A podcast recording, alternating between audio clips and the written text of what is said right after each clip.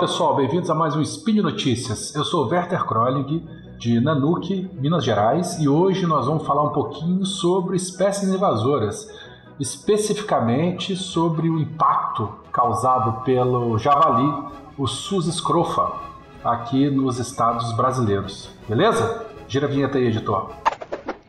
Speed Notícias.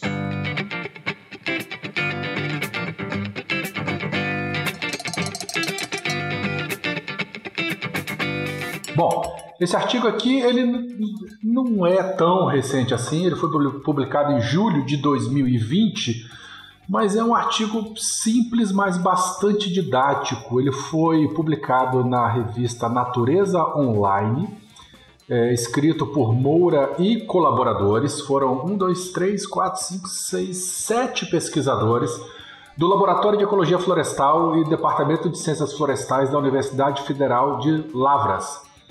Os autores fizeram um levantamento bibliográfico, né? É um trabalho, é, é, um, enfim, um levantamento, né? É, em que eles catalogaram diferentes artigos publicados entre 2002 e 2018, artigos brasileiros, é, que mencionavam aí os impactos causados por essa espécie em terras nacionais. Bom, vamos lá, algumas considerações desse artigo. É, eles comentam né, que já é estabelecido há bastante tempo pela Convenção sobre a Diversidade Biológica que a gente deve impedir e precaver o acesso de espécies exóticas em novos, em novos ecossistemas, né, assim como reprimir ou exterminar as espécies invasoras que ameaçam o ambiente novo, né, ou as espécies ou os novos hábitats sabendo que é praticamente impossível né, é, é, é, retirar do, do ambiente natural é, uma espécie depois que ela coloniza esse novo ambiente. É, já falamos muito sobre espécies invasoras, bioinvasões, aliens, né, espécies não nativas, em vários episódios do SciCast. Se você tem interesse sobre esse, sobre esse assunto, Vá lá no site, é, é, coloca nas palavras-chave lá bioinvasão, que vai aparecer um monte de coisa para você. Bom, só dando uma relembrada, né? Considera-se como espécie exótica ou invasora aquela que não, né? importando o seu grupo, seja animal, vegetal, fungos, vírus ou outros.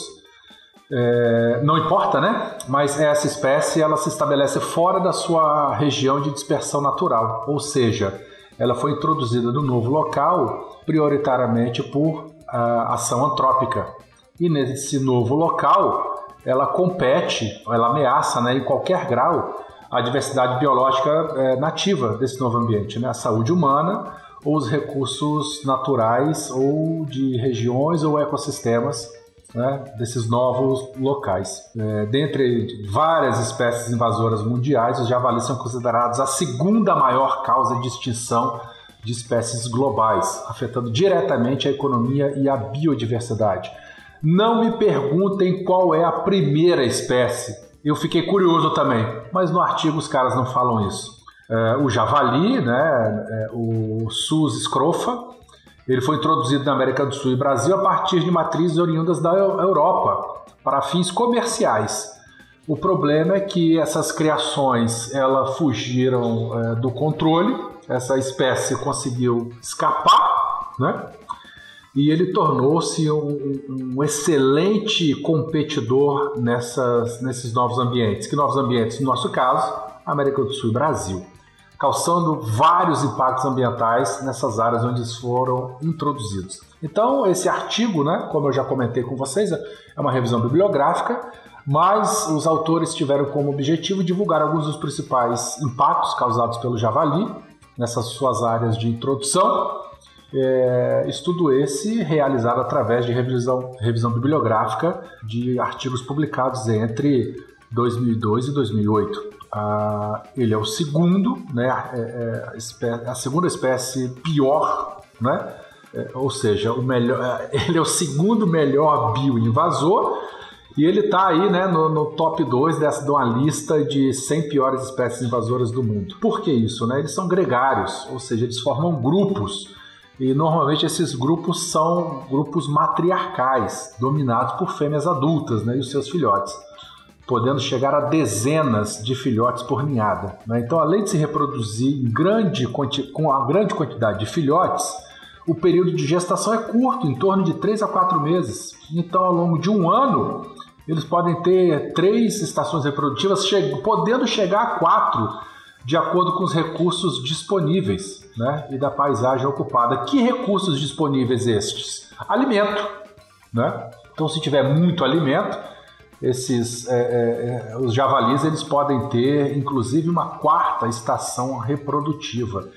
É, e aqui no Brasil, lamento informar, mas ele encontra grandes áreas para poder se alimentar, principalmente áreas cultivadas, né? com sorgo, com milho, com soja, com trigo, com arroz. E, é, muitos cereais que são utilizados para exportação, utilizados pra, para a ração animal e para consumo humano.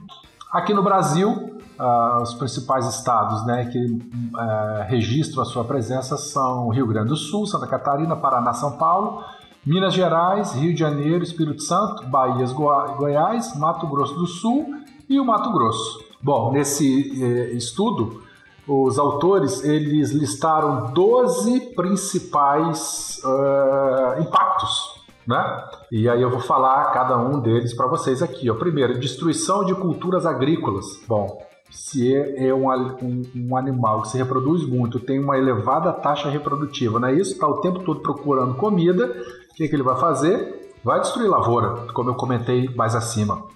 Um outro problema, danos à vegetação. A gente sabe que javali, assim como o porco doméstico, né, ele, ele, ele se alimenta chaf, chafurdando, chafurnando, é, me fugiu aqui o nome, a, a, a palavra correta, mas é aquele, é aquele, é aquele processo em que ele enfia né, o focinho dentro da terra, vai levantando a terra, destruindo o solo, é, causando aí danos ao solo e, obviamente, à vegetação também, né? Impacto sanitário: essas espécies podem abrigar parasitas que podem é, contaminar outras espécies, pode contaminar o porco doméstico, uh, pode contaminar populações humanas, né? Predação de ninhos de aves, quelônios e outros animais, redução da cobertura vegetal, Lembrando, é, esses animais são onívoros, né? então eles se alimentam de tudo. Se tem muito vegetal, muito grão, muito farelo, muito tudo, ele vai comer isso, mas na falta de lavoura ele vai predar aquilo que passar pela frente. Vai predar raízes, vai predar pasto, vai predar pequenos mamíferos, pequenos invertebrados. Então, né, é, é, predação de invertebrados e predação de invertebrados também entra aqui como impactos causados. Dispersão de plantas daninhas, por quê? Esses animais eles têm pelo no seu dorso, então é, ervas daninhas podem é, utilizar a, a, esses animais para dispersão de sementes. Além disso, como ele se alimenta dessas ervas daninhas também, dispersão, perdão, nesse caso a, a semente ela fica é, colada, né, agregada no pelo dele. Mas ele também pode ingerir né, é, é, sementes de, de, de, plantas diversas e defecar em outro local, aumentando né, a, a, dispersão dessas plantas daninhas, alterando a composição vegetal pelo, do, é, é dos locais por onde eles passam. Né? É, então esse é o impacto. Outro impacto é, que comenta aqui é a predação de animais domésticos, galinha, pato, marreco, né, animais de criação também podem ser alvo da dieta desses, desses animais alterações de cursos d'água e destruição de água. Né? Então, todos esses eventos, todas essas situações aí é, estão associadas à infestação de javalis aqui na América do Sul e Brasil. Bom, por todos esses motivos apresentados, né, os autores sugerem que a presença dessas espécies é, invasoras muito provavelmente causa danos às espécies nativas, o que né, é, é, é praticamente óbvio. É, e por esse motivo, essas espécies invasoras elas devem ser identificadas para impulsionar estratégias de mitigação. Afinal, o conhecimento sobre é, composição da comunidade, diferentes grupos de, de vertebrados e diferentes áreas, suas interações e suas comparações são fatores de extrema importância em projetos de conservação. Vale lembrar que aqui no Brasil foi liberada a caça esportiva para o abate dessa espécie né, no ambiente natural E uma recomendação é que, uma vez abatido, esses animais sejam enterrados. Embora a gente saiba né, que muitos caçadores eles fazem verdadeiros banquetes com os javalis. Existem animais que pesam centenas de quilos, pode chegar a 2 metros de comprimento. Então tem muita gente que faz excursões de caça para matar esse animal e consumir. Mas, embora isso não seja a recomendação dos órgãos oficiais, porque como vimos, a carne desse animal pode estar contaminada com parasitas, né? E aí, é, se não for bem preparada, enfim, é, pode passar para a gente. Beleza?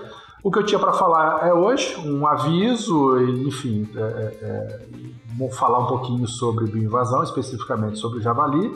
E dá um retorno aí, fala se você gostou desse, desse, desse assunto. E se tiver dúvidas, críticas ou sugestões, pode falar diretamente comigo lá no Twitter, no arroba Werther K, ou mandar aquele e-mailzinho maroto para o contato arroba Tudo bem, gente? Eu sou o Werther, diretamente de Nanuque, nordeste de Minas Gerais. Me despeço de vocês e até o próximo Spin. Beijo no coração e tchau.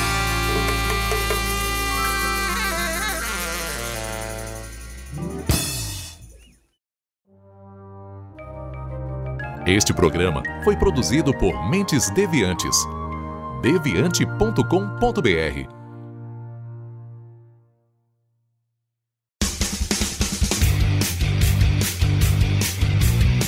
Cortes, edição de podcast.